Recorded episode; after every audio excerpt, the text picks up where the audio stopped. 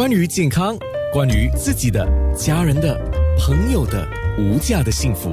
健康那件事。我要请黄伟杰家庭医生就刚才我们可能也有提到的，在重复性或者是在加强强调的来说一下啊。目前我们知道是能够混打的疫苗是能够混打，那根据目前我们所收到的资料，混打是有一定的加强效果，这是对的，对吗？对，所以一旦你混打，比如你接之前接受两剂呃辉瑞 Pfizer，你如果接受第三剂是 Moderna 的话，那个保护力是比较强。如果你之前两剂是科兴 Sinovac，你选择混打呃 Pfizer 或 Moderna 的话，那个保护率也是相对的比较高。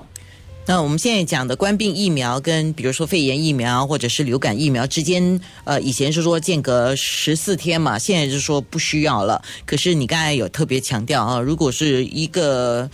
呃，一个人士啊，就他本身的身体状况、健康状况，呃，是比较有反应的那种啊，所以还是要最好是隔十四天，对吗？对，所以如果你之前是打呃冠冠病毒的疫苗，你发高烧啊，手肿的很严重啊，很疲倦、很累啊，那那这种情况下的话，我觉得你还是。根据以前的旧例，就是隔十四天让你身身体有时间的恢复。可是如果你你打针是很好，你又觉得讲省去去那个医呃诊所太多次的机会，你可以选择呃同时间是打流感疫苗，嗯，并不需要隔开十四天。OK，然后我们刚才讲确诊，确诊有两种确诊，就是你完全没有打疫苗，你确诊；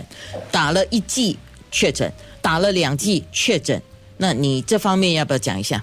？OK，所以如果你呃你已经打完两剂，已经完成两个疫苗，然后你确诊的话，我们其实你的呃康复能力是是比较快，康复时间比较快，所以你只需要在家里居家隔离十天而已。十天过后呢，你就能够出出门了，你也不需要担心，也不会传给任何一个人，所以也不需要做什么特别的的的的准备。即使你还有一些残留的症状，比如一点还是有点鼻塞，一点点。喉咙痒，你也是不用特别的担心，因为过了十天之后呢，你就已经不会传染给任何一个人，你可以照常上班，照常出去，可以回去学校。可是如果你没有注射完，比如你只注射一针，或者你你完全没有注射到的话，这样你在家里居家隔离的时间其实是十四天，相等于两个礼拜两周，所以你要必须在家里多住四天。过了十四天之后呢，你就能够照常出去，你也不会传染给任何一个人。所以这就是差别。我是重复，注注射完疫苗只需要居家隔离十天，没有注射完疫苗呢，必须至少居家隔离十四天，就是呃两个礼拜。OK，我帮听众问一个问题吧，因为刚刚说，如果一个人确诊了啊，他已经康复了，那当他确诊康复，就表示说他不会传染人，那是多久之后就不会传染